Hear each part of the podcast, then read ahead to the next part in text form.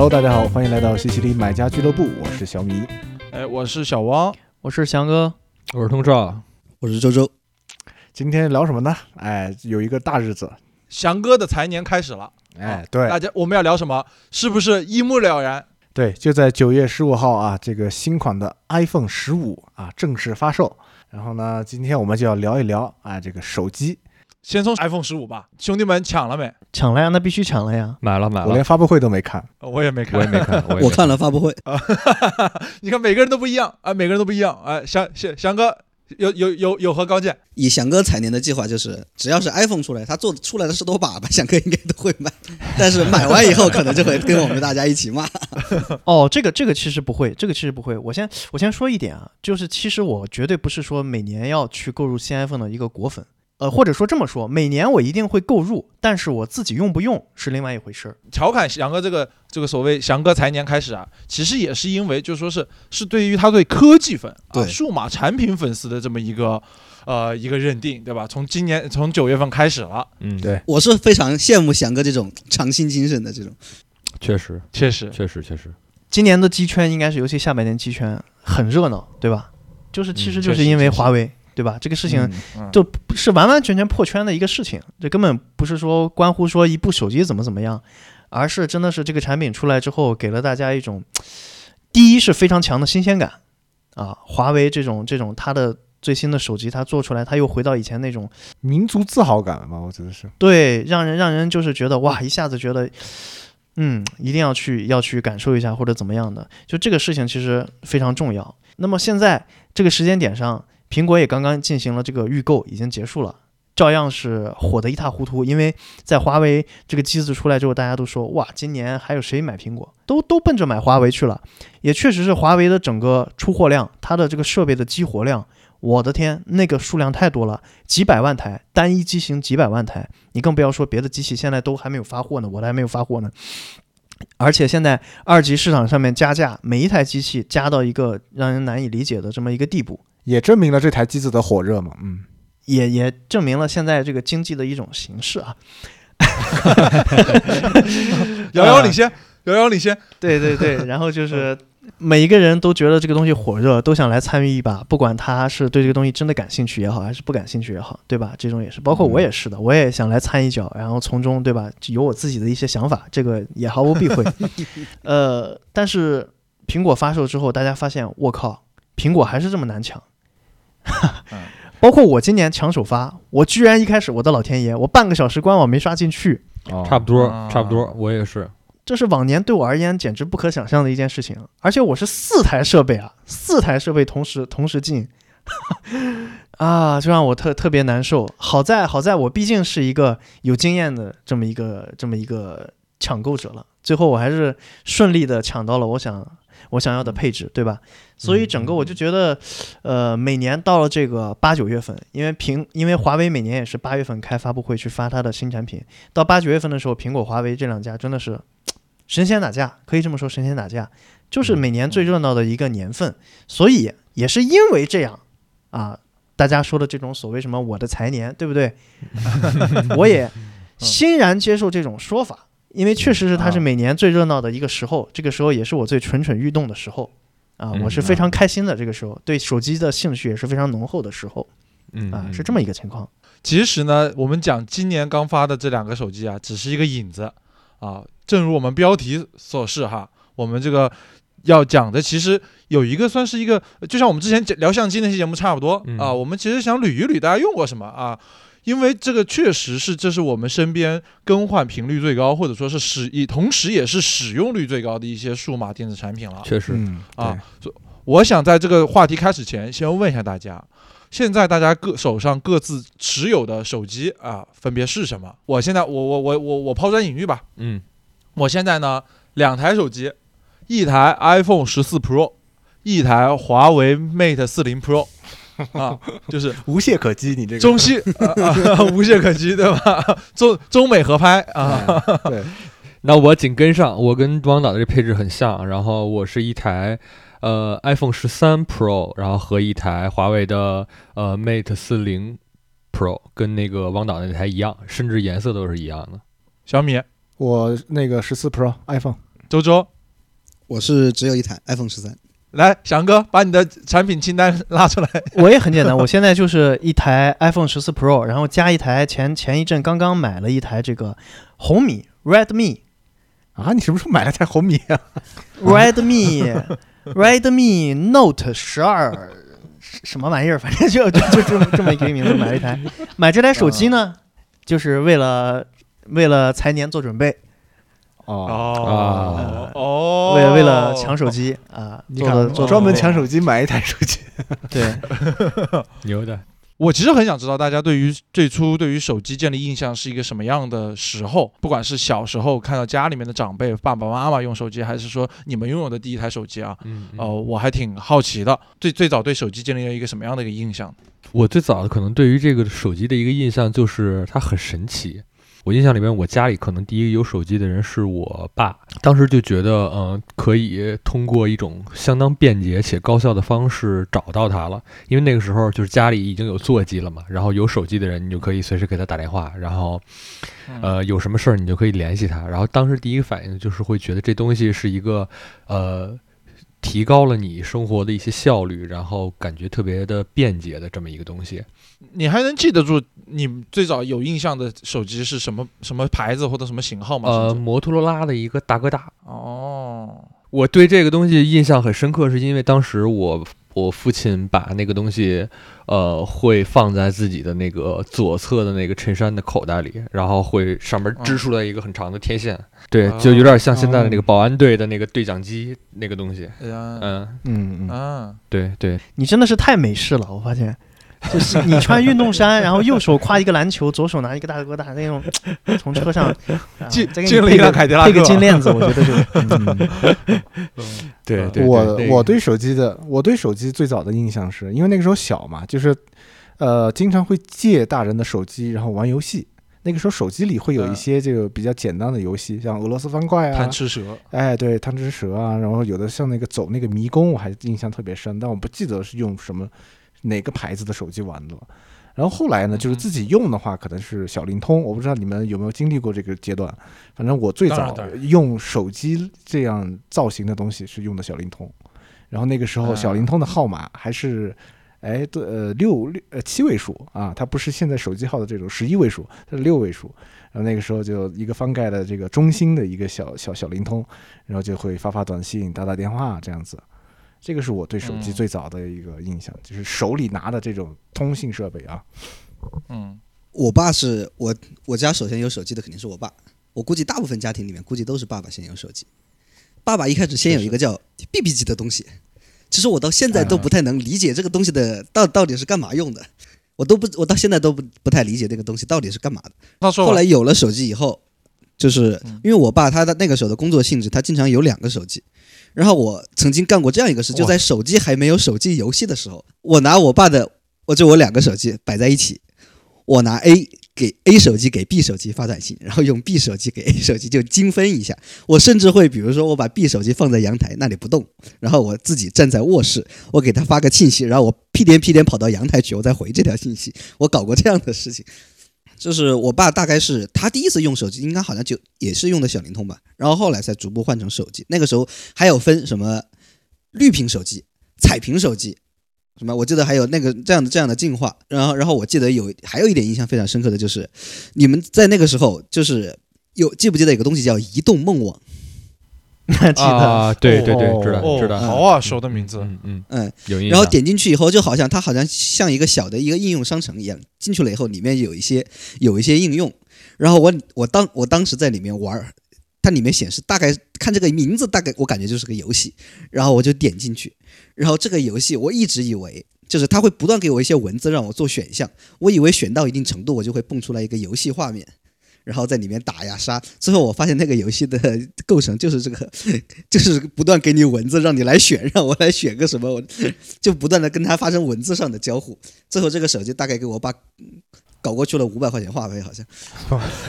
我就在想这个东西很费钱的，我印象里是是是，嗯嗯，嗯，翔哥呢？翔哥，你最早对手机的印象？我很小的时候，然后在奶奶家中午在吃饭，吃饭应该是放学，然后中午在奶奶家吃饭的时候，然后我爸我妈中午一起到奶奶家来了，来的时候呢，两个人的关系就显得很亲密，因为平常不是很亲密，就一起好像就是好像做了一件什么事情回来一样，然后神秘兮兮的，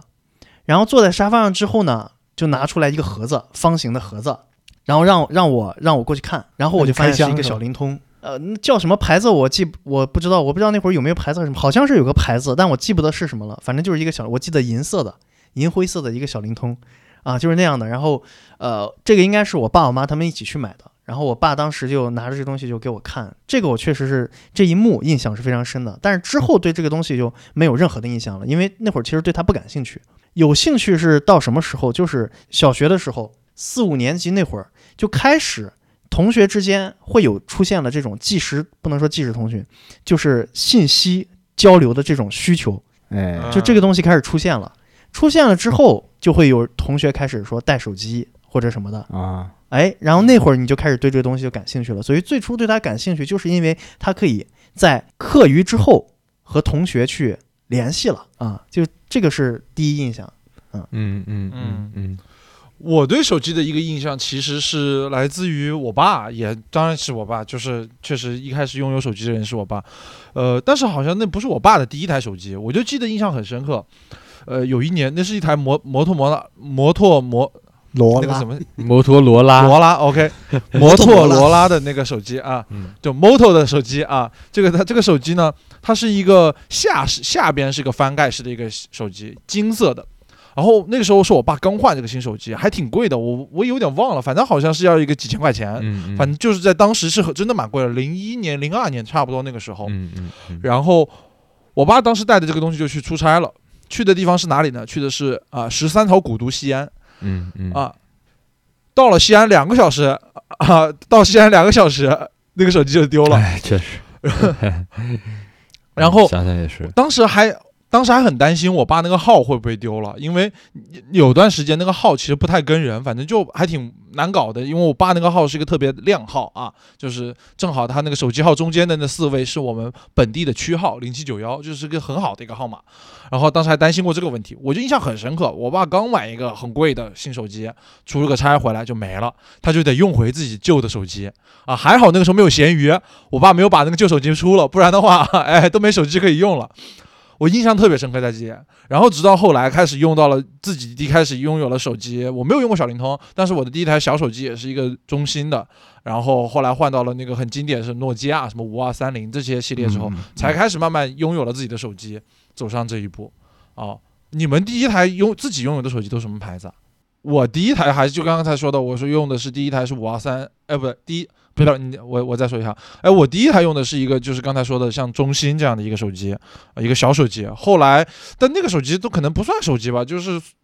就是能打个电话的。后来才用到了五二三零这样的一个很经典的款型嘛，我不知道大家会不会很熟悉啊？是不是大家每个人都用过五二三零？我想问一下。我我没用过，我没用过，我也没用过。呃啊，你们都没用过五二三零啊？哇，太经典了！第一款全触屏，啊，全面触屏手机。五二三零，我记得印象里边确实是很多人都用过，很多人都用过。而且五二三零当时是有一个变款，就是它根据不同的跟营业商的合作，就是类似于预存话费送手机那样的一个形式，它有很多变款。因为因为我一直是联通用户嘛，然后我当时的那一款其实具体名称应该是叫五二三五，五二三三五二三，但是跟五二三零是一模一样的，但是它是因为跟联通出来的，然后它里面内置了像联联通的一些 A P P，所以当时叫五二三五，印象很深刻。那是我第一次意识到这件事情。我第一台是 N 八幺，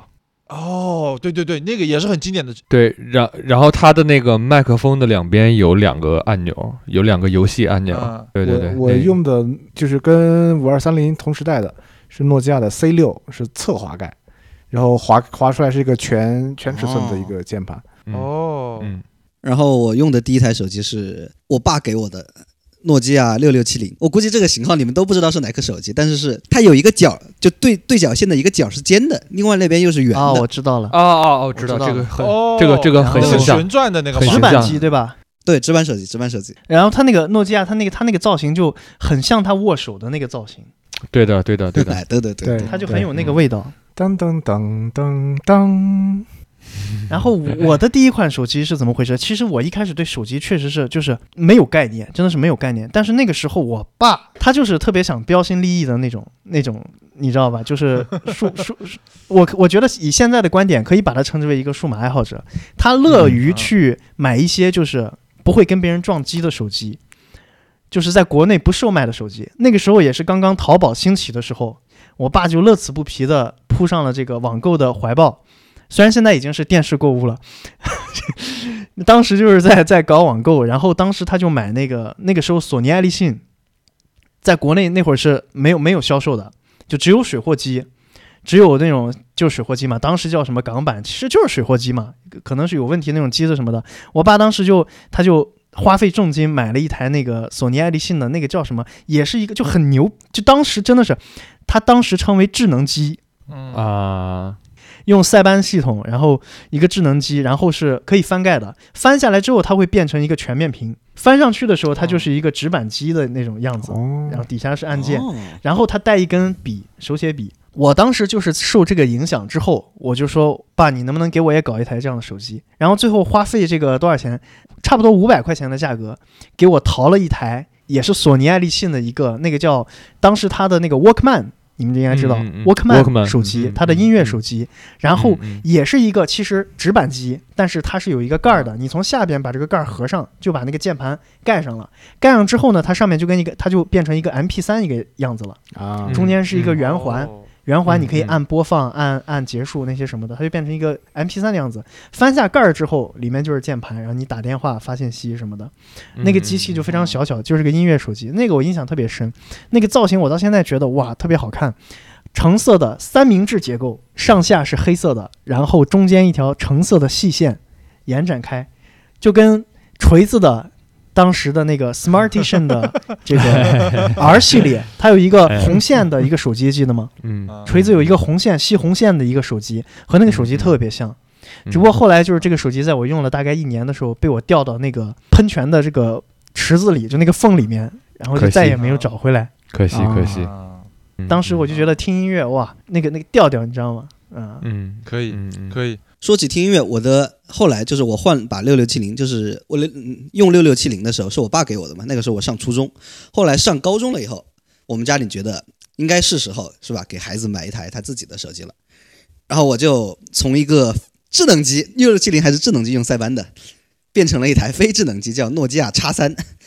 当时也说是音乐手机，他当时送的耳机就是 N 九七配的那个耳机，是一个就在当时我从来没有见过入耳式的耳机，嗯，在我上高一，的时候。啊，嗯嗯，然后我第一次我还不会用，一直都没有把它完全塞进去，直到有一次我睡觉的时候听，它就我翻个身，他就蹭一蹭进去了是吧？猛插进了我的耳道里。然后这个时候突然，这个这个听的歌的低频像潮水一般向我涌来，我第一次感觉，我操，原来他原来一个耳机有低频是这样的。然后他带我走进了另外一条道路，就是 HiFi 的道路。嗯嗯哦，原来还有这么一条草蛇灰线啊！呃，刚才周周其实提到了一个逆生长啊，就是从智能机到这非智能机，但但是大多数人还是会踏入智能机这个领域嘛。嗯我想知道大家的最初进入智能机的大概是什么时候啊？我先说啊，我是二零一二年，就是高考结束之后，然后有朋就家里的朋友长辈送了我一台 iPhone 四，然后那是我第一次真正的从这个非智能机进化到这个完全完现就现在我们大家所谓的智能手机。哦，就是你背板摔成青花瓷那个吗？嗯，啊，对对对对对，嗯嗯，那这个有点问题了。了。你不说你用过五二三零吗？五二三零不是应该算智能机吗？对啊，五二三零算五二三零，不算是吧？咱们要把真正化，哎，我们用数码产品这么多年了，怎么难道不是乔布斯带领我们进入智能机时代吗？安卓也是，以现在的这个视角来看，当时的塞班，你现在只能把它称为一个半智能操作系统吧？是的，啊，对对嗯，就是那就如或者说二零一二年以后吧，对吧？二零二年以后，嗯这个呃，大家开始用，会开始普遍使用嘛。哎，二零二一二二二零一一年的时候，其实三 GS 会有了嘛，iPhone 的这个，然然后才会到了四就铺的很广了嘛。然后我是先开始用了四，然后我因为在这点上，我就想说，大家呃在大学以后这个这个手机编年史啊，就是大概会是一个什么样的一个情况？我是从四开始然后我想知道，但其他人呢？我觉得虽然不是大学啊，但是我觉得我在就是大学之前就已经开始，就高中的时候我已经开始用就是大家口中的比较就是狭义的智能手机了。我的第一台智能手机是那个，呃，就现在的那个时候好像不叫这个名字，具体型号我忘记了，但是其实是现在的华为的 P 系列的第一台，就是 P One。那个时候华为还叫啊 Ascend A S 嗯呃 E E D 吧，嗯嗯嗯嗯，哇，就是哇你还 P1 用过这一款？对，当时我到就是我高三的时候，还到北京来考那个北京电影学院嘛，就是带着这个手机。然后第一次我用这个手机可以导航，我觉得我无比的牛。对你就是带着这款手机来去的那个中国电影博物馆，然后选择对购买对对，他带我走进了中国电影博物馆。对，然后上大学了以后，就是上大学的时候，就是说要换一台手机。其实当时就是，就那台手机能用，但我觉得就是嗯上学就是新年新气象嘛，就是我就想换一个，就是我想换一个智能手机。嗯。然后，然后我当然也想换，就是那个时候我上大学的时候正好是 iPhone 五出来嘛，嗯嗯，对嗯。对。哦。然后我想我本来想换就是 iPhone 五，但是我爸说嗯。大家都换 iPhone，你为什么要换 iPhone？你应该换一个不一样的。于是我换了 诺基亚的努米亚九二五这款手机。努米亚，我必须要补充啊，我跟哦周周当时一模一样，然后我也是说要买一个特立独行的手机，然后到了大学之后，然后我那我记得那天我们就是刚开学不久，然后我们组织去圆明园春游，然后呢我们在排队的时候，我就发现我跟周周用的手机是同一款。然后那个时候我们俩就建立了连接，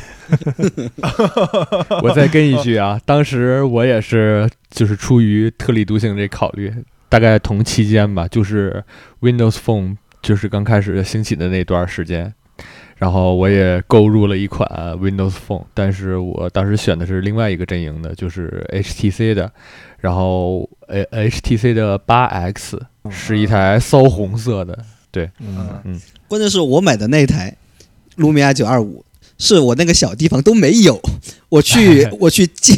我去我们邻近的另外一个就是那个地级市才买到了这款手机。我的第一台是当时那个高中毕业的时候去联通营业厅，当时有一个好像办卡还是什么的，然后你可以比较低的价格买一台那个小米的手机，然后当时就买了一台小米三，全称叫做小米三联通版。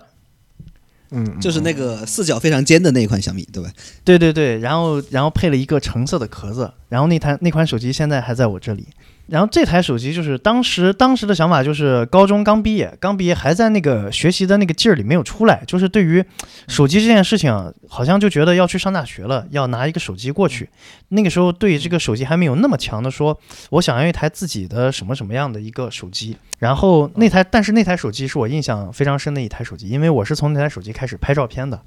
啊。啊。啊，对，确实确实，嗯，后来也是因为这台手机啊，拍了一些照片，又凑巧被这个这个这个一一名姓胡的这个资深摄影师啊，这个看到之后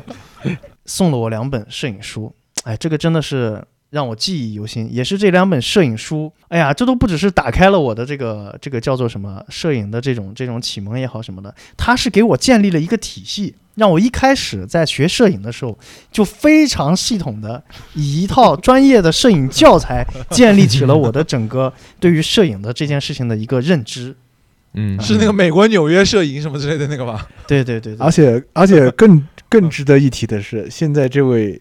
啊，这位前辈啊，这供职于我们华为啊，啊，遥遥领先，遥遥领先，对对对，这位前辈当时还面试过我，我还拿我的卢米亚九二五拍的手机给拍的照片给他看，作为我的面试的。哦，可以 可以。哦，因为是这样的，就是在我们做这个选题的时候呢，那个提纲里面啊，啊这期也有提纲，就在这个提纲里面呢，有写让大家写一下，看大家都用过些什么手机。好，现在大家密密麻麻写了很多。嗯，啊，毫无疑问啊，毫无疑问，后半段大家都在用 iPhone 是，啊，就是我们的这个最近几这些年都在用 iPhone，、嗯。但之前确实是型号千奇百怪，什么都有哈。对，像我的话，我我因为我现在看一下我们这个上面大家都写的，我的话呢上面写了什么 iPhone 四啊，然后后来我换了六 Plus，然后这两台就伴随了我整个大学，然后到后面呢才开始去读去去了美国读研究生的时候才开始换了叉，嗯。然后到了去年换了十四 Pro 嗯。啊，这 iPhone 这个体系里面哈，嗯嗯嗯，就是我还比较统一。那其他大家你看通啊，之前 HTC 八叉对吧？嗯。然后后来换的 iPhone 五。嗯嗯啊，我一个个算哈，我我得先聊聊通这个问题。嗯哼。通当时我印象很深刻。嗯。啊，通当时很早通就有一个设计思维。啊，通通一直是那种对于设计上特别看重啊，然后那个时候。出 iPhone 五的那个时候，还是啊出 iPhone 几哦，四 S，然后是变成五、嗯嗯，然后五 S，那时候通对于这个是对 iPhone 啊，就非常的怎么说，经常锐评啊，只只能说经常锐评。一出五啊，这个设计变成什么鬼样子了啊，好丑啊！是是 然，后那不应该是六的时候锐评吗？每代都锐呃五就锐评每代锐 每一代每一代都锐锐评，就很 就说很丑，嗯，嗯。换嘛也换了，换也换了，骂也骂了，就呃就是这个样子，呃，而且当时通印象很深刻，这个事情要讲很多遍，就是通通当时换到自己的这个这个呃 Windows Phone 的时候啊，给我们很骄傲的在宿舍里面给我们展示啊，你看看我这手机，哇，这设计，这美感，这这个 UI 设计，我的老天，那个时候还不知道 UI 是什么，就要给我们展示。直到后来发现，哎，这个也玩不了，那个也玩不了。那个我印象很深刻，那个时候通是玩不了什么，玩不了 Temple Run 吧？好像在那个手机上面，还是玩不了什么游戏，呃大家都在玩。我可以证明一下，我作为 Windows Phone 用户啊，Temple Run 是能玩的。Temple Run 是可以能玩的。对嗯，但是好像我印象里边比较深刻的一个事儿是，当时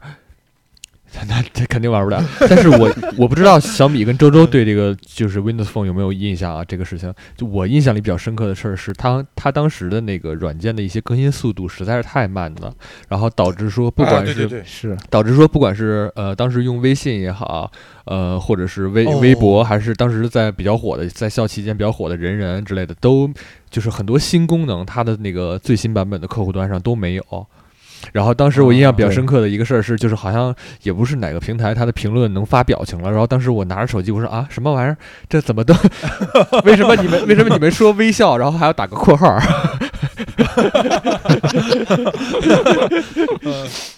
其实也我们也知道嘛，就是呃，Windows Phone 到最后没有能够走走走得更远的一个原因，还是因为其实开发者的这个问题嘛，就是嗯，对，这个是很大的一部分的原因。主要通少刚才提到一个话哈，我觉得特别刺耳，对我而言，呃说在 Windows Phone 啊、刚开始发展的时候，我就在想 Windows Phone 那不叫刚开始，也没多你以为那叫做刚开始，开始那就是，巅峰了 啊，对对对，那就是巅峰了，对对对啊确实是没几年之后就已经那什么了，确实确实。所以你们之前用过这个 Windows Phone 的其他人，我想知道一下，你们用用用好到底觉得好用吗？好用好用流畅。好用啊，好用啊，要一分为二看待。对，首先我觉得它那个系统虽然就是界面虽然很单调，但我觉得它真的很好看，很好看，它的设计真的很统一。极简对的，嗯，对的，对的，对的。对，是这样，就是我当时也非常喜欢 Windows 的这个设计，我甚至还会把自己当时用的手机去下这个 Windows 的这个主题包。皮肤，嗯，太巧了，我用 Windows 的手机下过 iPhone 的主题包。双向奔赴，下这个主题包过来，但是我觉得当时它确实是啊，你不用它的时候，或者说你就是进行一些简单的这种触摸呀、上滑什么，包括它标志性的这种抽屉、抽屉这种 A P P 的这种菜单，对吧？往上一拉，这种一个大抽屉上来，呃，我尤其特别印象深的，在这个呃诺基亚的这个 Win 九，哎，不是 N 九。还是什么哪一台？我记印象特别深，就当时屏做了特别大的一个手机，它这个抽屉一上滑，我那个印象特别深。但是就是我在用 Windows 的它这个手机系统，就是 Windows Phone 这个手机系统的时候，我会有一种特别压抑的感觉，就我会有一种特别压抑的感觉。我觉得我完成一个操作，或者说去干一件什么事情的时候，我觉得它都是一个一个方块不够拟物是吧？啊，你要点进去，再点进去。它没有，它没有朝这种图形化的，虽然它看起来是一个一个方块，一个一个什么，你就像在写代码一样，对，嗯它没有在朝这嗯种现在的手机的这种所谓图像化物化嗯的这种方向去发展，就会让我觉得我用的就觉得很不适应，很不适应。我觉得我不再像，我没再像用一个手机，我觉得我像在就是在在在在在在，你懂吗？就是觉得干一件事情的这个操作非常的复杂。嗯嗯就这样的感觉。懂懂嗯。懂，嗯，就是这个手机，它我觉得它有现在都有还有，就这个系统啊，到现在都还有几点，就现在的 iOS 和安卓，我觉得都还没有完全办到的。一个就是它所有的它叫它的名字叫动态磁贴，它的中官方中文名字，它的那个它的那个图标在表面上是会是会动的，就比如说，如果你的通讯录在上面，然后我当时就养成了一个习惯，我加一个人通讯录，我一定要给他拍一张拍一张照片，然后存到他的通讯录里面。然后他的这个通讯录会不断的翻转，就是你的这些联系人的照片。他他他在当时其实实际上提出了一个概念，就是没有传统意义上的的那个桌面儿，对，啊，对，就是没有没有没有桌面，没有没有背景，就是它是、对嗯。它的它的那个整一整块屏幕的那个整个那个菜单，实际上就是由各种各样的那个动态磁贴构成的。对。我，对。我觉得，我觉得我可以现在概括它一下，给我的感觉是什么？当时我就觉得它的设计特别的精美，特别的超前，对，到现在都不会过时。但是它没有人味儿，嗯，啊，再就是还有一点我觉得做的特别好的，就是它的进入和退出的动画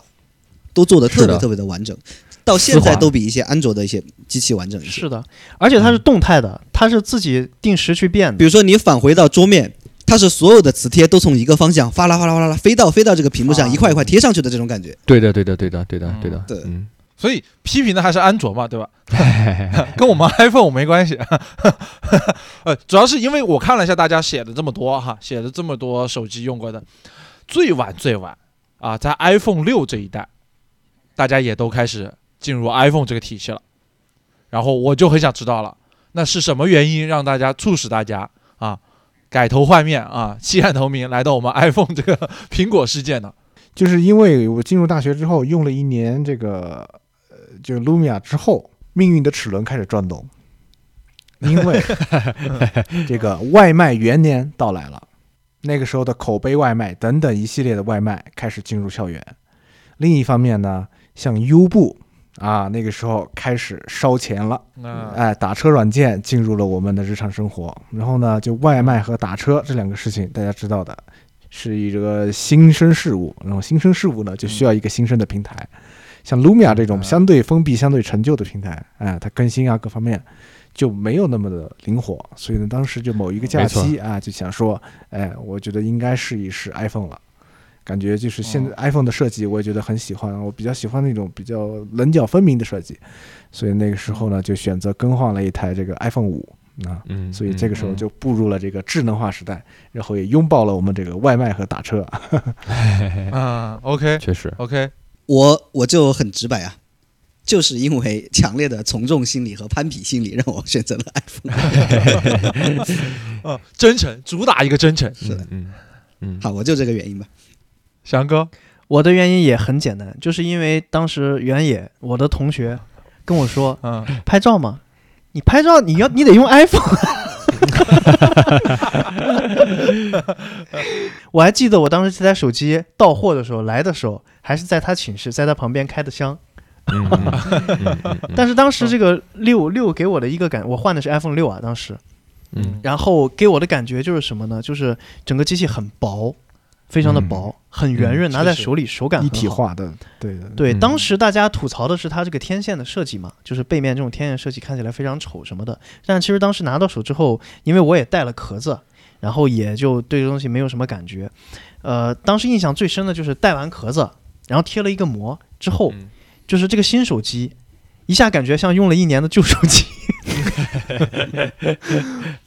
我也比较简单，我是因为工作，我当时开始实习了嘛，然后嗯，我当时参与到一个项目里边，然后那个项目是一个 iOS 的项目，然后我说你们，嗯，我们这个产品不准备做安卓和 Windows Phone 的版本了嘛？然后他们说，他们说安卓已经有了，但是 Windows Phone 肯定不会做。对对对，这是就是因为工作原因嘛，所以就换了第一台 iPhone。我我不知道别人哈，我我我我说我不知道大家哈，但我自己的心态是大概过了很久之后，我才开始说想尝试一下除了 iPhone 以外的手机。啊、其实这个事情已经要到将近二零一九年、二零二零年这个时候了，我才开始会目光投向其他的地方。那你们后来是怎么样的去呃，又从 iPhone 的世界离开呢？因为我看大家的这个表上啊，能看得很清楚，大家在 iPhone 入手 iPhone 之后，其实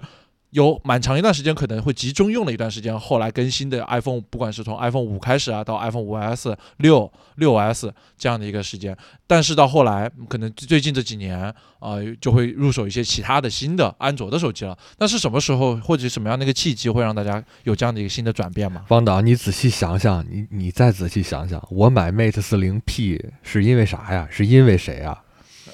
哦，对，通这个很简单，通开始用这个 Mate 40 Pro 是因为我，对呀。哦我有一个 Mate 40 Pro，对呀、之后呢，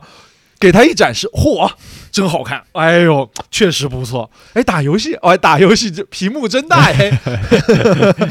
对对，就开始使用了这个呃这个 Mate 40 Pro，你这大概是这样的原因是吧？当时那个时间段，我需要一台就是其他的系统的手机，然后去做一些测试和工作上面相关的一些东西吧。然后我其实在在考虑说，除了呃 iOS 这个生态之外，还要加一些其他的生态的设备进来。然后正好当时是在汪导家，然后汪导给我展示说，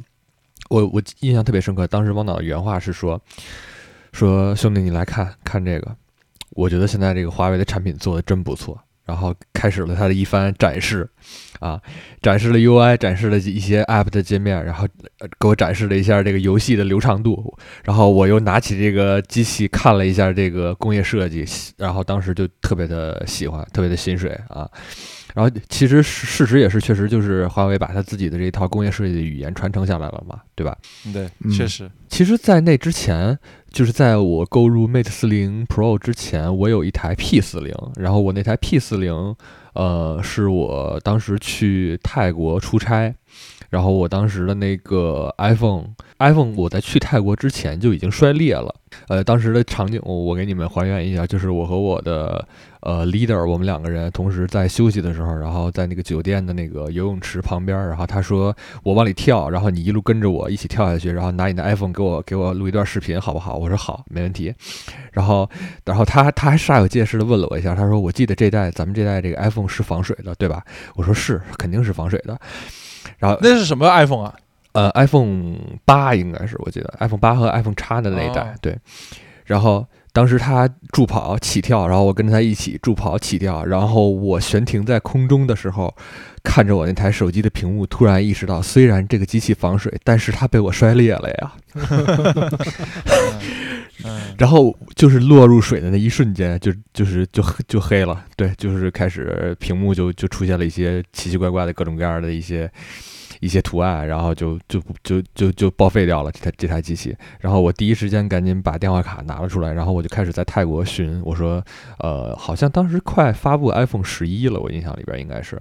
然后我说这个时间节点呢，我没有必要买一台上一代的 iPhone 嘛，对吧？然后我就看一下，呃，我要不然在海外购入一台这个咱们的华为的这个机器，然后看一下说就是过个渡嘛啊，然后呃对，然后当时应该是我印象里就是 P 四零发售了没时间没太久，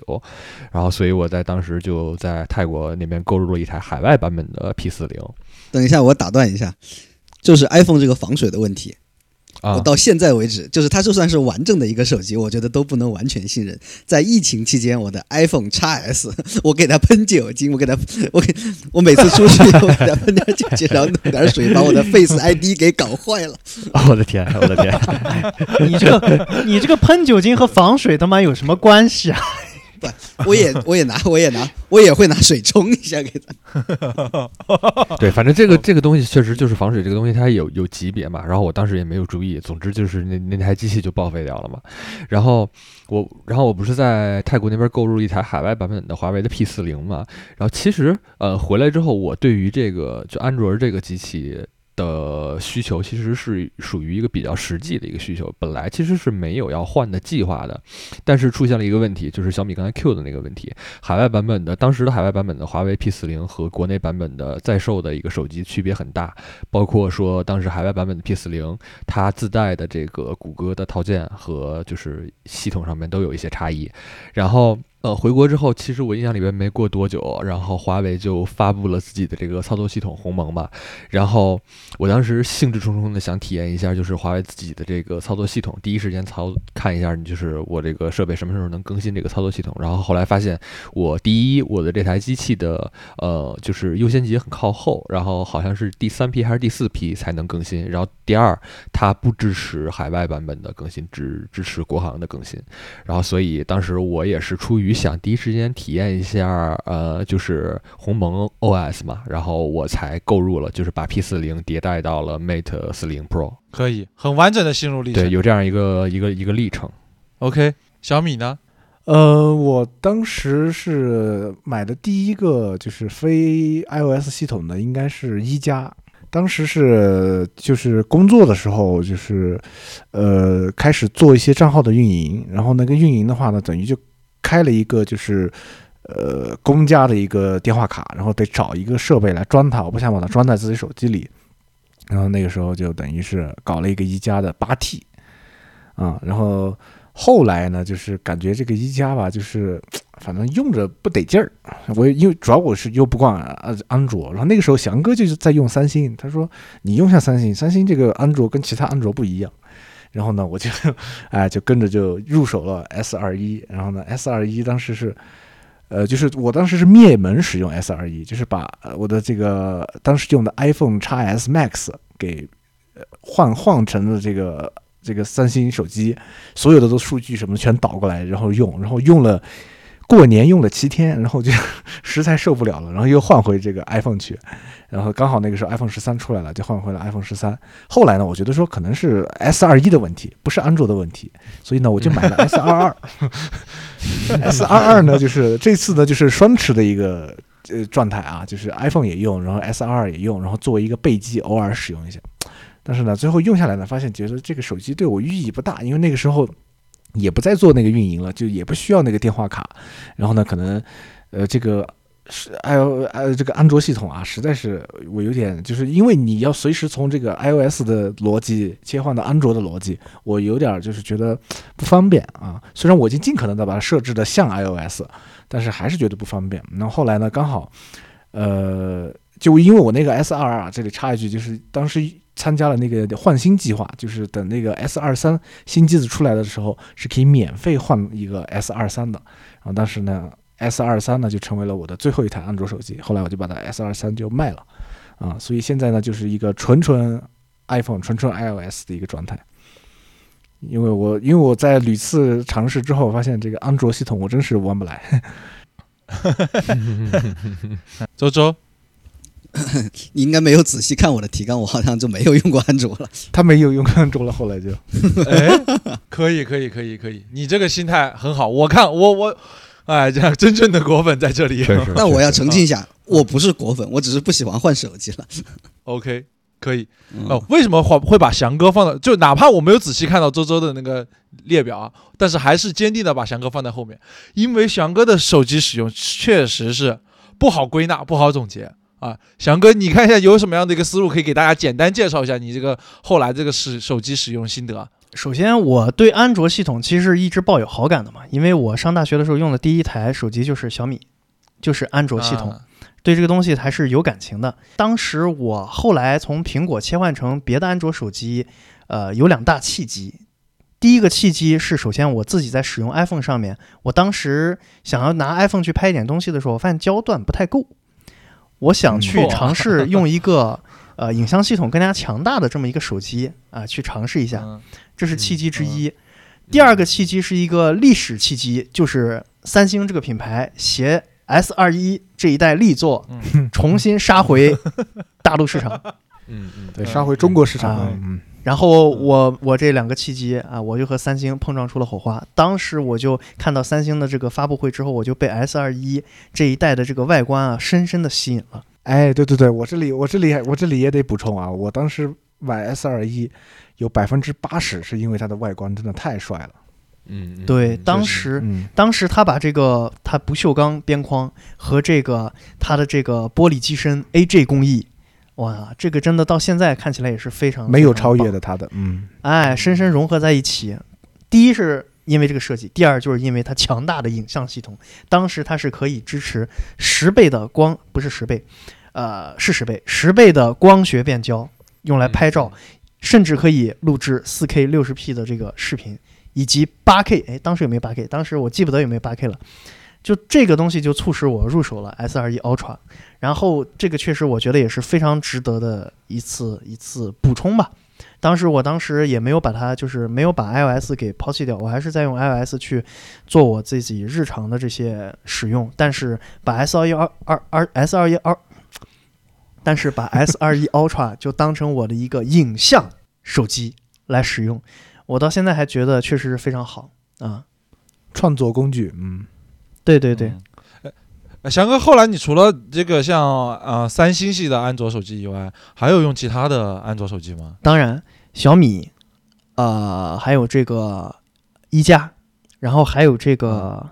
还有魅族，魅族，然后呃，OPPO、OPPO、vivo 没有，然后华为没有。华为没有，华为一直想体验，但是我个人觉得华为那几代的这个，就是就 Mate 四零以前啊，它的这个设计让我觉得，呃，没没，就是它虽然是在做高端手机，但我当时觉得它的这个外观，它的这个做工还远远没有达到一个就是旗舰机的这么一个水平，它还是和其他品牌的一个低端机什么的拉拉不太开差距啊、嗯，就是从 Mate 三零 Pro 开始，它的这个整个产品的设计，还有它的做工啊什么的，开始有一个非常大的跃升，也是很多人开始用华为，也是从 Mate 三零 Pro 那一代机器开始的。Mate 二零好像就我记得就设计就已经还可以。Mate 二零当时 P 十还有 Mate P 十，呃 P 十是不错了，但是二零当时呃造成了一个非常大的水花，是因为二零当时售卖了一个非常高的售价，华为先把这个呃整个品牌这个售价先第一次拉高，拉高到一个比较高的水平。我记得那台手机当时要卖六千多块钱，Mate 二零，我记得是这样，可能有偏差，但是这个事情是确凿的。但是当时二零那一代呢，就是它它它把这个后面华为开始在这个影像发力了嘛，它放了很多个摄像头，然后打这种长焦，呃，然后但是它当时 Mate 二零就是呃，我我不喜欢它的主要是它的机身的配色。以及它的这种光面的材质我不喜欢，以及它的正面采用了这种，呃，现在叫什么屏呢？现在可能大家接受度比较高了，当时应该是采用一个就是苹果当时 iPhone Ten 出来的那个刘海屏类似的这么一个屏幕，嗯当时我还不是很能接受啊。从这一点来说，呃，华为当时呃和苹果的步调是比较一致的，呃，所以就是从 Mate 二零开始打响这第一枪，后面 Mate 三零开始积累口碑，大家真的都开始觉得哇，华为牛逼啊，去换 Mate 三零，我觉得那个时候就真的是嗯很好的一个时候。可以。那我想知道一下，对于你们而言，你们用过这么多手机了哈，印象最深刻的会是哪一台手机呢？我我其实说实话，我当时换 iPhone 的时候，不排除还是，哎，我怎么感觉我换手机多少都有一些汪导的影响？就是我当时换，哎，我惭愧我当时换 iPhone 的时候，有一个很重要原因就是，呃，当时嗯当时那个汪导那台 iPhone 四就是摔的都已经面目全非了，然后还能正常在在运转在运作。然后我当时看的时候，我觉得啊，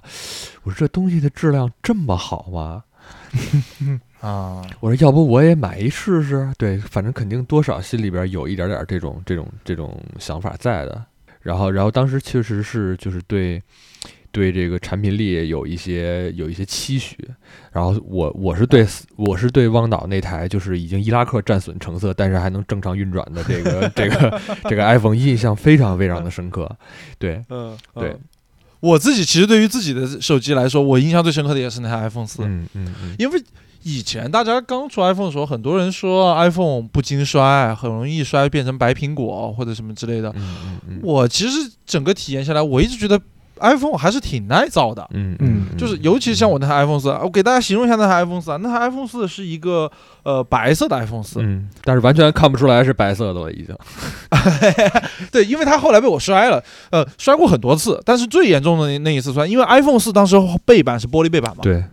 是白色上面其实加了一个透明的背板，然后呢，它被我摔的就是已经完全就从一个从右下角背板的右下角开始粉碎性的，然后像龟裂纹一样的向四周延伸，整个布满了整个手机背板，嗯，已经有点拉手了对啊，就其实很拉手的对那个玻璃。对，但是呢，我当时一呢学生嘛没有钱换，二呢我也不想向我爸妈要钱去换，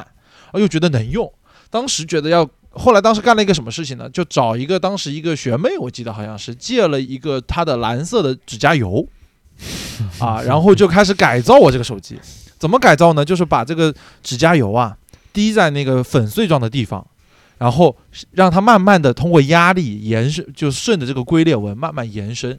然后最后这个蓝色的指甲油就整个布满了布满了整个我的手机背板，像什么呢？像青花瓷啊，像青花瓷，像那个像像像皲裂纹啊，其实是钧窑的那种做法啊，就整个有一个冰裂纹的感觉设计。嗯嗯啊，那个手机我印象我做出来的时候，呃，也不叫我就改造完的时候吧，嗯有一说一，身边的朋友们还是感到惊叹的，觉得我这个改造的还是不错的，确实，对不对？确实大家当一对于大家来说印象很深。我记得小米刚才也也提了嘛，嗯对吧？就当时这个我的这个改造，我觉得还是做的很不错的。后来呀，iPhone 改了这个设计的时候，在我后来不止一次把我的手机后背板和正面板摔摔成粉碎，但是呢都没有办法再用这个方法来进行一个改造了。是我说一个，我说一个，就是可能不是大家的手机，但是就是也是我对其他人的手机印象很深的吧。其实也是 iPhone 四，嗯是我在上高中的时候，然后当时我们那儿就是一个挺有钱的一个同学，他换了 iPhone 四，然后他拿着他的手机，相当于跟我们炫耀一下嘛。他当时运行了一个程一个一个 App，一款游戏，这款游戏叫《街头霸王四》。街头霸王四啊，对，街霸四，那个时候还还流行一个词叫越狱嘛。嗯嗯嗯，对对对对，然后当时就很让我震惊，因为我的电脑当时都，我家里的台式机都带不动街头霸王四。哦，原原来这才是真正的遥遥领先。对 然后他在手机上居然能运行街头霸王四一款 3D 动作格斗游戏。嗯嗯嗯嗯，哦，就在我印象里面，就是那个时候，就是大家还在用诺基亚的时候，就想象不出来三，就是有一个一款手机可以运行 3D 游戏。但是那一次就是真的让我感觉到，就是原来手机的性能可以像这样。然后再后来，就是他把他的手机借我玩了两下以后，我就对，就是我现在都很怀念，就是 iOS 七之前的就是 iOS 的那种拟物化的风格，我觉得做的好精致。然后那个动画，嗯我都有点忘记了。你别说，嗯这么久过去了，都有点忘记那个风格是长什么样子了，差一点。就是明显感觉出来它的图标都设计的特别的精致，就是它有光泽的，嗯，对的对的对吧？对的，有那种有焦点透视的，对。对对然后你感觉这个图标就是很生动的，像一个一个泡泡一样浮在你的那个嗯浮在你的那个主屏幕上面。嗯嗯嗯说起来，对别人手机的印象，我刚才脑子里周周想说起来的时候，我就想起来翔哥的手机。翔哥有一台手机对我来说印象很深刻，就是小米十一 Ultra。啊，翔哥的小米十一 Ultra 让我印象深刻的点不在于有这个手机本身，嗯而在于翔哥当时酷爱在酷安这个手机市场 APP 上面啊 发帖啊，当时引起震动，嗯一度引起震动。啊，翔哥当时在上面舌战群儒，嗯，我印象非常深刻。翔哥，你对于你的手机来说，哪哪一款是最印象深刻的？iPhone 八 Plus，哇，你还用过 iPhone 八 Plus 啊？对 iPhone 八 Plus，我记得那是当时 iPhone Ten 发售的时候，当时我记得那也是苹果第一次把这个它的手机的价格拉高到了一个新的高度一。万多。当时嗯发布之后到一万块钱了，之前苹果最旗舰的机型那个时候其实也就六七千块钱。嗯嗯，然后当时 iPhone Ten 出来之后呢，就觉得哇太贵了，那就退而求其次吧。然后买了一个 iPhone 八 Plus，那台手机其实我买它之前，其实呃选择它也有一个很重要的原因，就是它是第二代的 iPhone 支持这个双摄的，因为苹果是在 iPhone 七这一代第一次推出了这个双摄嘛，当时还推出了第一次推出了人像模式，对吧？嗯嗯，但是当时人像模式整个的效果呢，呃，一般般。到八 P 这一代的时候，它的这个人像效果就非常厉害了。我记得我当时拿到八 P 之后，我就是完全把它当成一个摄影工具来用的。我拿它，我记得我去这个地坛公园拍了一些照片，然后我当时发了一个朋友圈，然后底下的这个评论同学就说：“我操，这是手机拍的吗？”你当时拍完了之后，我还第一时间去问你装了什么套件儿。啊，对对对，我记得，我记得，我记得。嗯嗯我记得，所以当时这个就让我印象非常深刻，因为当时哇，现在想想哇，怎么没有当时的创造力了，没有当时的这种这种这种感觉了，所以这个印象非常非常深刻。而且八 P 这台 iPhone，我觉得也是我用的时间最长的一台 iPhone。这台机器我直到就是 iPhone 十一 Pro 出来之后，我才把它换掉。是我用的嗯非常久的。也就两年呗。还有一台机器，其实我觉得和它这个 iPhone 八 Plus 是并重的，就是我在中间在用 iPhone 八 Plus 之后，我换了一个手机。我刚才呃不是直接换的十一 Pro，我我记不清了，我换了 iPhone SE 第一代。嗯嗯嗯嗯嗯这个机器为什么有意义？哦这个机器我记得是大几大二还是大三的时候换的。这个机器是我当时我赚到的第一笔钱，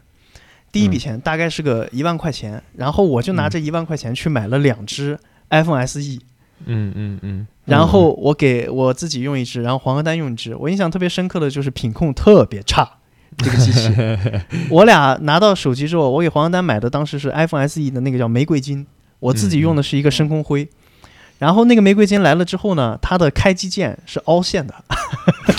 是坏的。啊，嗯嗯嗯然后就走了一次退换，然后换了一个新的回来。那台机器呢，也是我很喜爱的一台机器，因为它很小。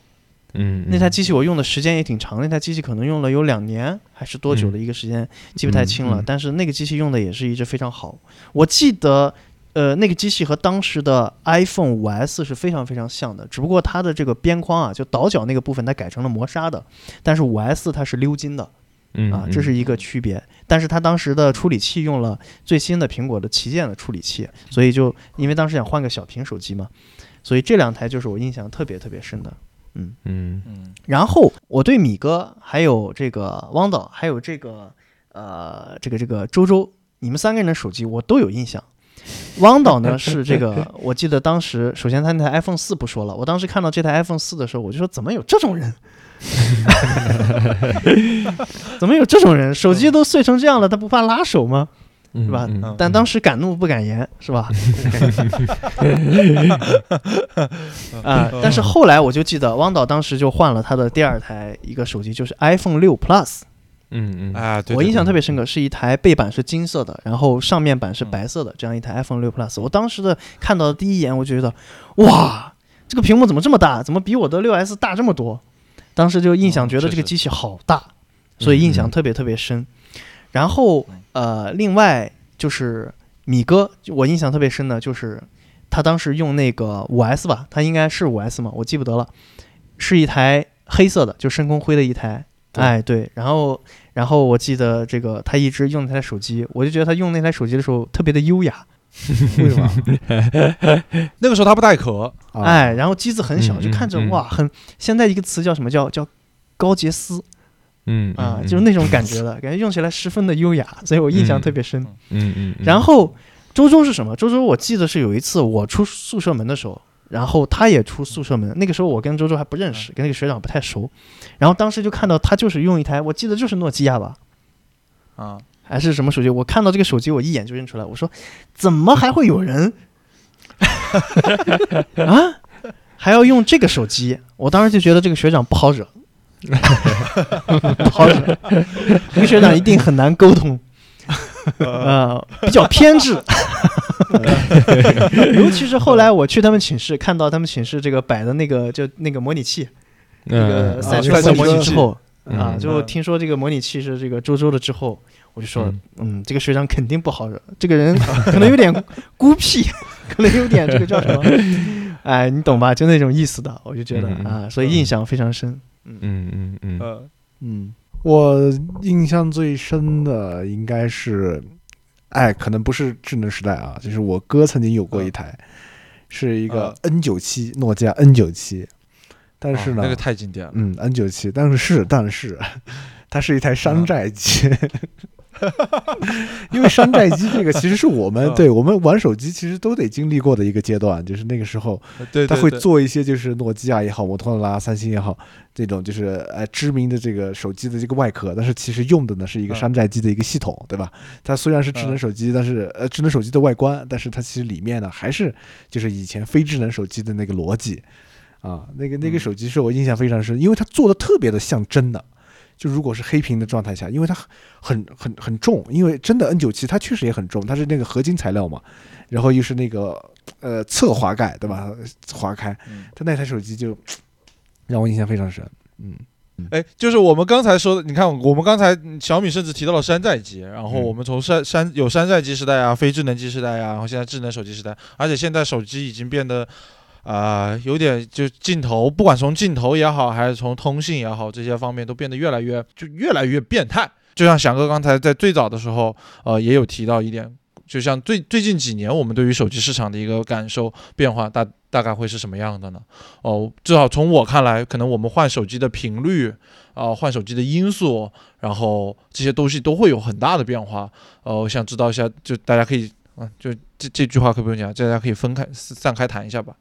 呃，我觉得我现在的一个就是换手机的一个逻辑就是实用主义，然后我手头的这个手机干废了为止。我之前的那台机器是那个，我这台我现在手机之之前那台机器是一十二迷你，然后那机器当时就已经被我用的都烂的不行了，然后我就是直接放弃了，就没有办法再再用了。那那么一个情况，然后必须要换了这种情况下，然后那我现在这几年的一个换手机的一个一个一个基本的一个逻辑就是说，呃，用到它不能用了为止。侧面也反映一个问题吧，实际上我对于手机这个东西更新迭代的速度，除非是说特别特别具有跨时代意义，或者说有哪些让我觉得真的从内心里觉得有觉得有一点眼前一亮的这个功能迭代了。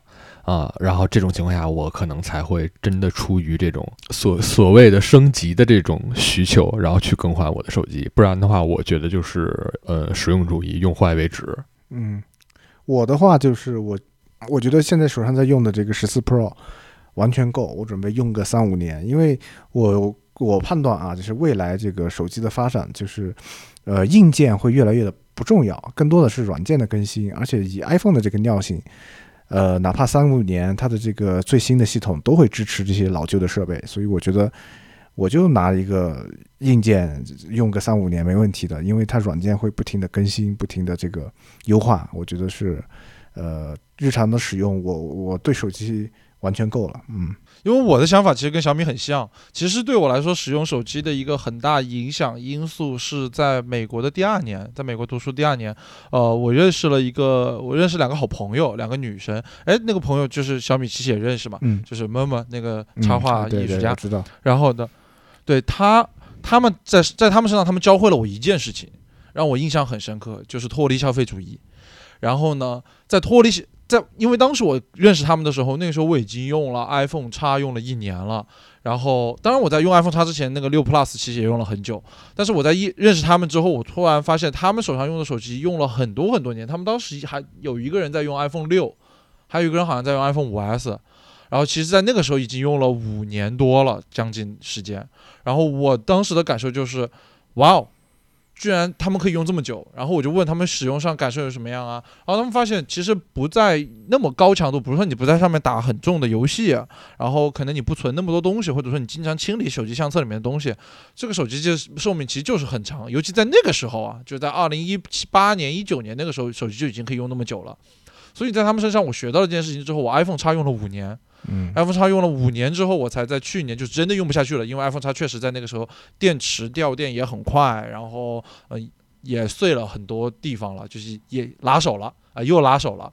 然后呢我才换了 iPhone 十四 Pro，然后我在用我在购买 iPhone 十四 Pro 的时候，我心里想的是，我也肯定也想用一个比较长的时间再换它，因为它嗯。确实对我来说功能性比较，就是它的功能性就是停留在啊、微信、电话、短信。啊对这些比较基础的事情上面，所以我自己的换机频率可能会是这个样子。可以，咱俩咱俩可以比一下啊，到时候谁谁先换可以，因为对，哎，对我这台 iPhone 十四 Pro 啊，还是小米帮忙抢的。对，当时我在我当时首发，我们当时说要买要抢首发，嗯结果呢，我这个在外面出差。网不好，没抢到首发。哎嗯嗯嗯我跟我室友的 iPhone 四 Pro 全是从小米那个地方收的嗯，对啊。我们到时候看看同批次，咱们同批次这个 iPhone 啊，对对到底，能用多久？嗯啊嗯嗯嗯，就是我其实很羡慕翔哥这种，就是年年换新的 这种。但是我也有跟翔哥一个很不一样、很很不一样的地方，就是一是就是呃，首先我的预算可能本来购机的预算就没有那么多，二是我不太喜欢出二手。嗯，我有一个心态，就是我买过来的东西，它是属于我的，我就有一点不想让它再给别人了。敝帚自珍是吧？哎，其实有很多东西我现在都不太用了，比如说像任天堂的 Nintendo Switch，其实它已经在我这吃灰很久了，但是我还是不太想把它卖掉。在我心里，我认为就是就是任天堂这么成功的一代机器在我手里放着，它就有价值，我拥有它就是一种价值，我觉得，所以我不太喜欢出二手。嗯所以虽然我喜我我一定程度上我也很想就是追科技产品的新，数码产品的新，但是相反来说就是这个这些状况结合在一起，又让我好像就是没有办法去追星，而带来的结果就是反而是就可能是就是看我自己写的，比如说我在我第一次用 iPhone 是 iPhone 六 S，然后后面一次就是 iPhone x S。中间其实隔了很多代，嗯然后再换到 iPhone 十三又隔了很多代，然后 iPhone 十三就一直用到现在，而且今年我估计也不会准备换。而且其实我觉得啊，就是苹果，我对苹果的印象其实真的不是特别好。我又一直用 iPhone，其实纯粹是因为 iOS 我觉得确实挺好用，但是我对它的产品一直印象不太好。我当时买 iPhone 六 S 的时候，就是 iPhone 七马上就要出来，我但是我还是选择买六 S，一一大原因就是 iPhone 七没有耳机口。嗯嗯啊嗯嗯，对，嗯取消了三点五毫米的这个，嗯，极为先进的耳机孔，然后买 iPhone x S 的时候，我记得好像是也可以选择，就是就是到底是明年买还是今年买。我记得当时就是年底买的嘛，就是出 x S 那一代的年底。当时我又说的消息就是，苹果觉得 3D Touch 这个东西不太好用，唉，又准备把它抛弃掉。我可喜欢了。你还记得吗？当时我们在这个广西的防城港，然后你就买了一个，然后你把它退掉了。三 D Touch 是六 S 那一代的灵魂。对对对，确实确实，对对对，然后我就选择了依然还有 3D Touch 的 x S。所以这一代 iPhone 十三我用了，我觉得我依然觉得没有 3D Touch 真的很不好用。在输入的时候，你随便重按一下就可以随便选择你，现在只能按空格，就长按空格。然后每一个每一个 App 你其实深度按下去以后都有一个二级菜单，现在变成了长按横。你现在相当于现在你要拖动这个图标和原来的就是两个，现在两个操作都混淆了以后，搞得我觉得就是很不好用。不舒服，很不舒服。嗯，对，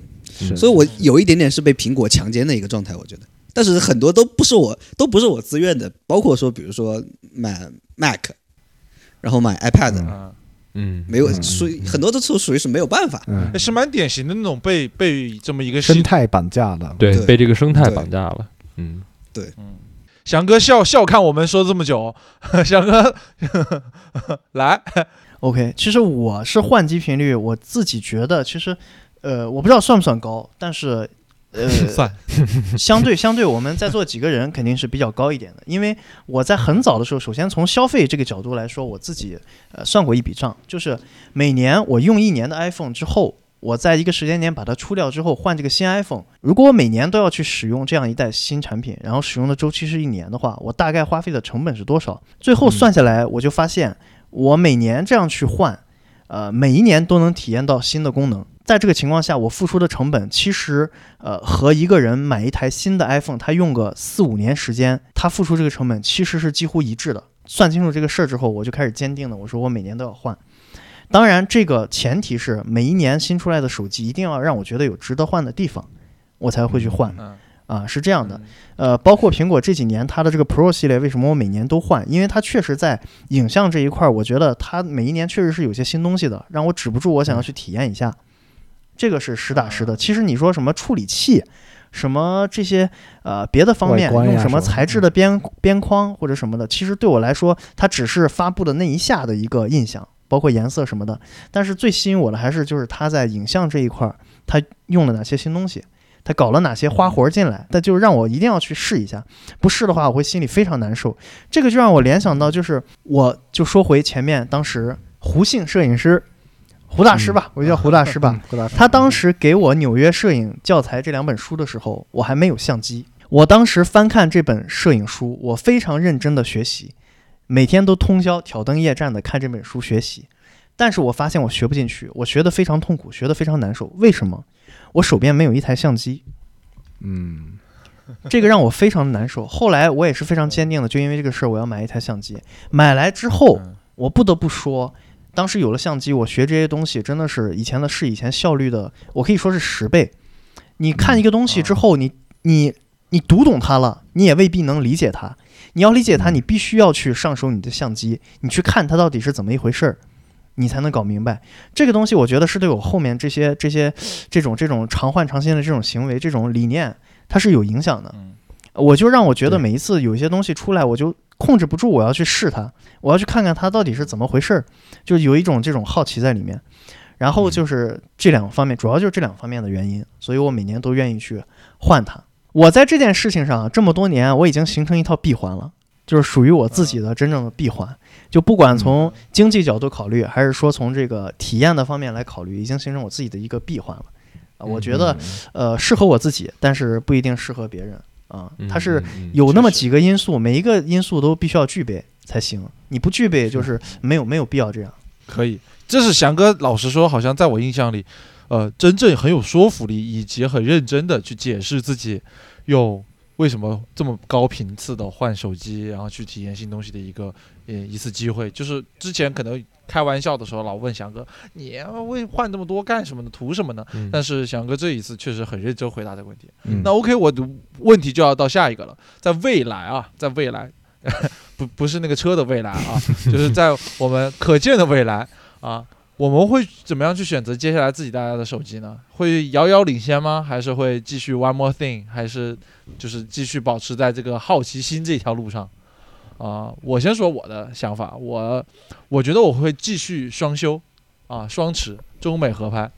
啊，我觉得 iPhone 我肯定会用，然后华为呢，呃，有钱肯定会买，肯定会支持一下，然后尤其是我觉得我父母他们都在用华为嘛，然后如果我有钱，就有有一定的这个钱，然后能够抢能抢到，比如说像 Mate 六零 Pro 这样的机器，我觉得我也会购入，然后不一定我用，但是我可能会给父母用，而且我会发现，哎，就是我会发现，就是如果我只有一台华为的时候，其实跟我爸妈之间他们使用上其实会有协同性，就是比如我过年回家，或者我在什么时候回家给他们拍了照片拿手机，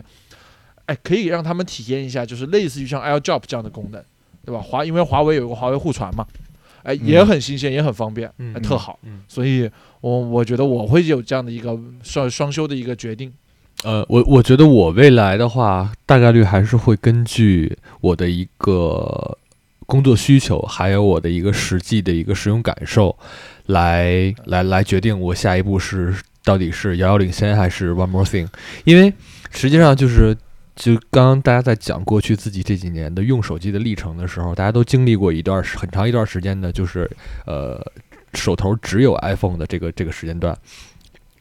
对，然后我的一个比较直观的一个感受是，当我当时用了一段时间的 iPhone，然后又换了一呃，又又又同时用了那个华为的手机之后，然后我突然发现一个事情，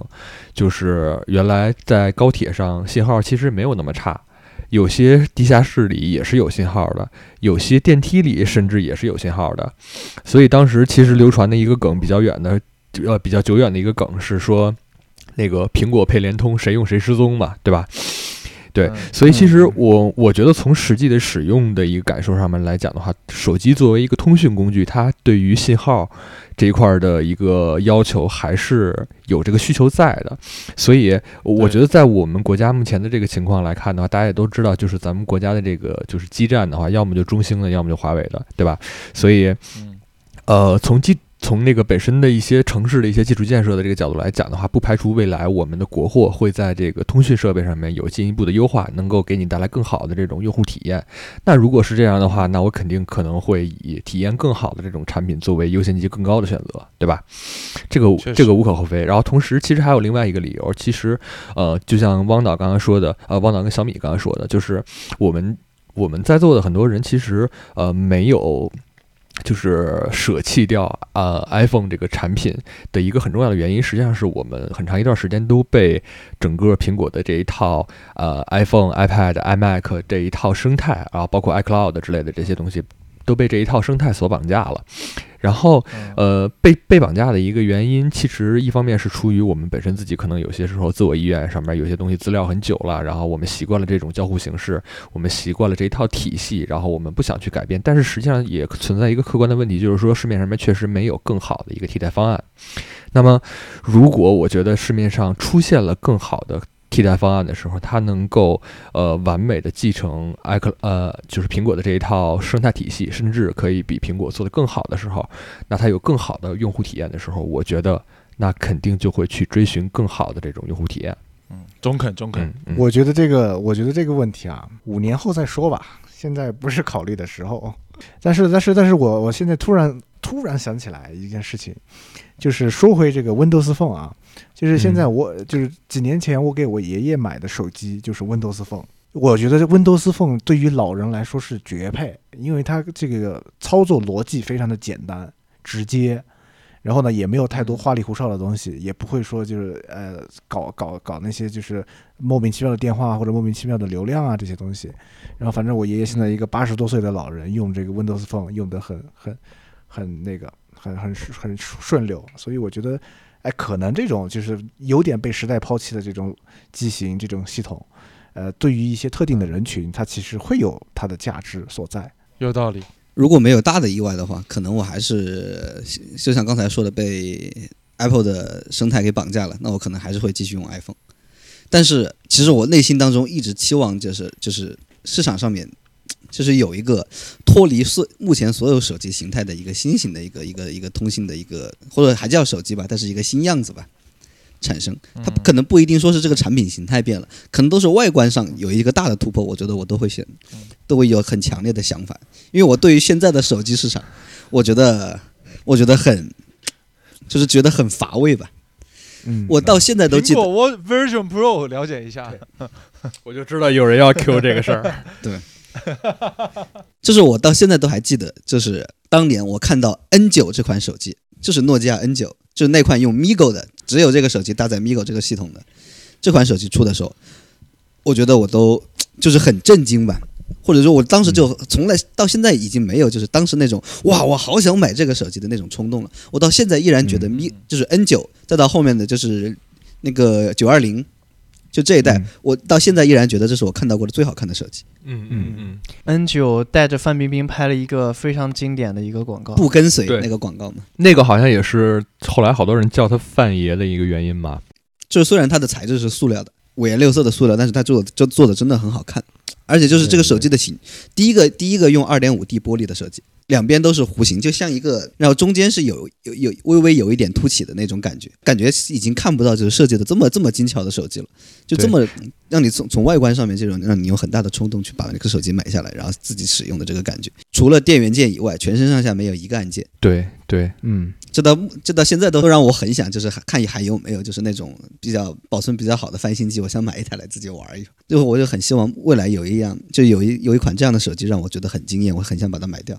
那我就会可能就会突破 iPhone 的这个。还有一点就是，我觉得我想说的就是，我觉得我现在对于手机的依赖有点太大了。现在我已经有一点就是，比如说我一个人的时候，假如我不看看手机，我就不知道干嘛。嗯啊，就是脱离手机以后，我就会觉得好麻木，这个人就是就是好不知所措。跟人交谈的时候，假如比如说，呃，说的话题可能稍微让我感觉到那么一点没有那么有意思的话，我可能就会本能的想掏出手机看一下别的讯息啊，这样。但是我觉得这种状态很不好，所以我老婆经常跟我说，我一定要给你换个老人机，让你以后不要再盯着手机。Windows Phone 嘛，Windows Phone 跟跟小米说的是特定人群，再再再想一下，就是手机，其实就是反思一下吧。手机发展到现在，作为一个这么多的多功能集中的一个终端，是不是我对它的依赖有点太高了？嗯，嗯翔哥呢？哎呀，我我是觉得这个手呃手机啊，嗯，我也不知道未来几年会怎么样，但是以现在来说，iPhone 每年出新品，以我对它的认知，我还是会去换的。为什么？因为我觉得它的方向很明确嘛。它在就像我嗯前面我讲过，它在圈地，它在开始把它的专业机型，呃，朝着一个更深的领域去发展。呃我这对这个东西我是很感兴趣的，而且市场上似乎也只有它在真正这么做啊。嗯嗯它的方向明显是和其他厂商是不太一样的。我觉得怎么说呢？我很对这一点很兴奋，但是对这一点又觉得又觉得心里又很很着急，或者说很愤满吧。就是我也我也知道，就是华为现在真的非常好，非常棒，就是有这么多的用户啊、作为它背后坚实的这种力量，它又有很多的这种支持，虽然被制裁了，但是就是我相信苹果在做的事情，华为也是看得到的。而且华为，嗯我觉得它虽然它也有自己的判断，它有自己的做法，但是我也希望它能够朝这个专业领域能够去做的更深入一些，能够跟上苹果的步伐。呃，我嗯其实我觉得最有希望的也就是华为。那么现在市场上哪一家能在每年去开一个叫开发者大会的东西呢？对吧？苹果、华为、嗯啊，甚至三星这个我都不知道它的这个开发者这个大会叫叫什么东西，我也不知道它做什么。谷歌对吧？谷歌也会去做这个开发者大会做这种东西，就是最关键的还是要有人去围绕它这个产品，围绕它整个系统去给他们做应应用，对吧？去给他们做开发，这个很关键，这个最重要，对吧？这个嗯才能让它越来越棒，越来越通用。你像嗯 iOS 上面一些非常棒、非常让我们离不开的一些应用，我希望在华为这边未来也是可以出现的。当然，华为需要，我觉得是需要大家去支持的，就是你需要去买华为的东西，让这个庞大的这个呃客户群成为它的一种起码销量上面，或者说这种呃用户数上面的一种支撑。只有这样才能吸引更多的开发者，他们愿意嗯来开发这些东西，对吧？这就是一个反哺嘛，就是互相的这么一个过程。所以我是嗯就希望华为真的是快速的，真的是把它做得越来越好，然后能让大家早一点从苹果的这个生态里面说，哦，我完全可以抛掉苹果这套东西，我可以投入到华为这这些东西里面来。虽然从现在来看，真的是路漫漫修远兮。你且不说被制裁，就是这种脱钩啊什么的，给它带来这种影响，短时间内我们都看不到它能去使用到一些非常真的说是对于我们这种呃专业上面来说，我们工作上面需要去用到的很多东西，华为它可能都没办法提供。我希望这种情况未来真的能赶快的去解决，赶快的去那什么。所以呃，未来华为我一定是会支持的，我会去买华为的手机，但是我不一定会把它当成说什么一只。长时间使用的手机，我可能会拿来体验一下，之后我看一看它现在到底是什么样子，评估一下，然后我就把它出掉。我短时间内可能这三到四年甚至五年，我肯定还会是一个 iPhone 主向的这么一个用户，因为没办法，我脱不开它。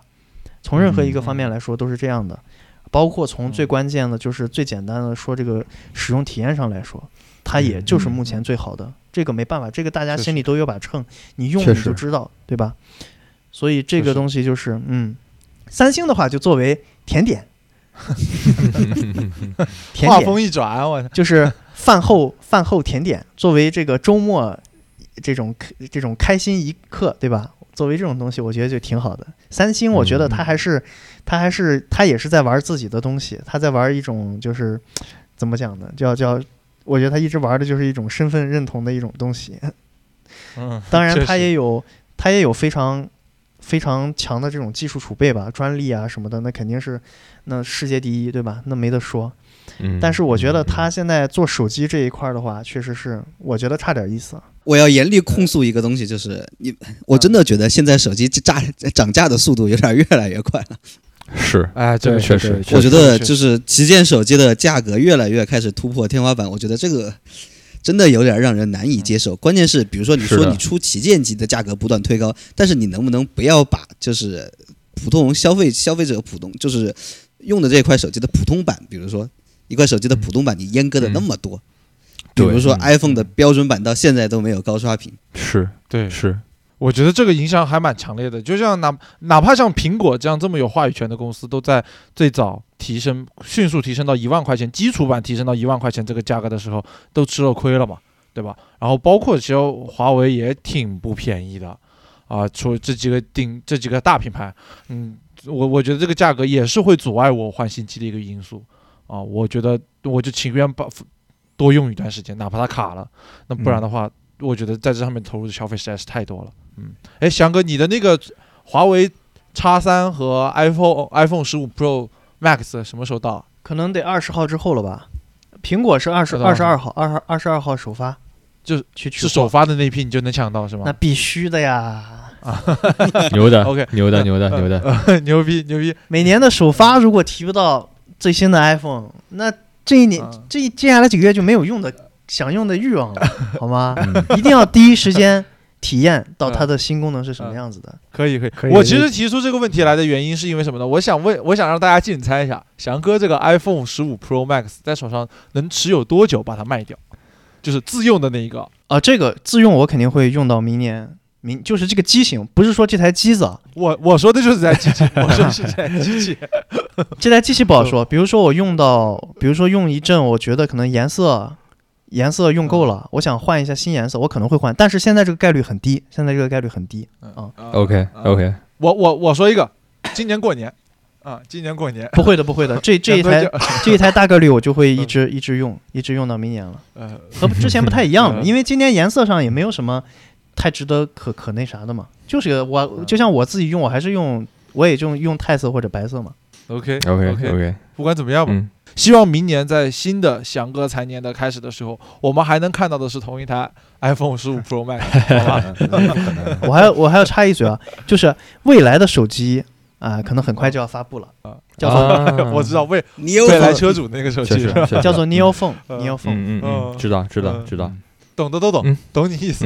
听我们下期节目，听我们下期节目。为什么大家会在这个地方提到未来？呃，听我们下期节目。OK，已经录制完成了。OK，呃，那我们这期节目就到这里了。好嘞，跟各位朋友们说再见，哎，再见，拜拜拜拜。拜拜拜，下期再见，朋友们。